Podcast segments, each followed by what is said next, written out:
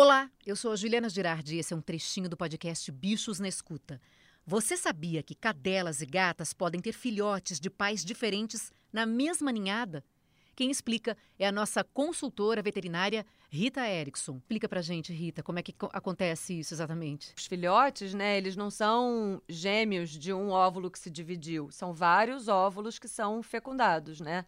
Então, é possível que tanto a cadela quanto a gata, ela acasale com machos diferentes e alguns óvulos são fertilizados por um macho e outros por outros.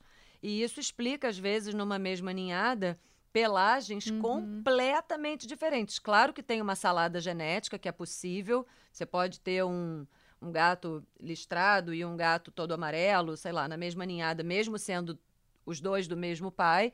Mas às vezes em cachorro a gente vê muito isso, assim, uma dálmata uhum. que cruzou com um dálmata, oficialmente. Aí nascem sete dalmatinhas e três diferentes. Uhum. Aí você fala, bom, tá, tem alguma coisa esquisita. Aí você vai ver a cara do cachorro do vizinho, né? Porque em algum momento ele pulou a cerca ali, deu um jeito e acabou cruzando com a cadela. Isso pode acontecer. Isso é mais comum nesse nosso estilo de vida que quem manda, né, em quem você vai cruzar somos nós, ou então o gato que pula o muro, que que chega na sua casa e você não vê. O cachorro pai e o gato pai, eles não participam muito na criação dos bebês, né? Para a gente ter certeza que existe essa diferença, é só pela aparência mesmo? Vão ter que ser é, bem diferentes. É, na verdade dá para fazer exame genético, né? Que nem a gente faz na gente, mas é ainda não se usa muito para motivos é, fúteis, digamos assim, né? Só para gente se divertir.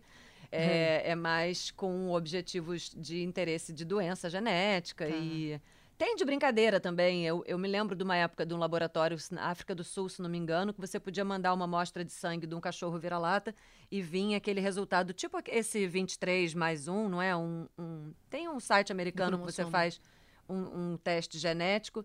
E aí dizia quantos por cento de cada raça seu cachorro tinha. Aquele vira-lata amarelo clássico. Aí vai vir ali, tem ah. 10% de labrador, 3% de chihuahua, 5% de não sei o quê, dos Ai, antepassados dele, sabe-se lá. É, é, é, é curioso, né? Esse quadro do Você Sabia faz parte do nosso episódio sobre como brincar com seu gato.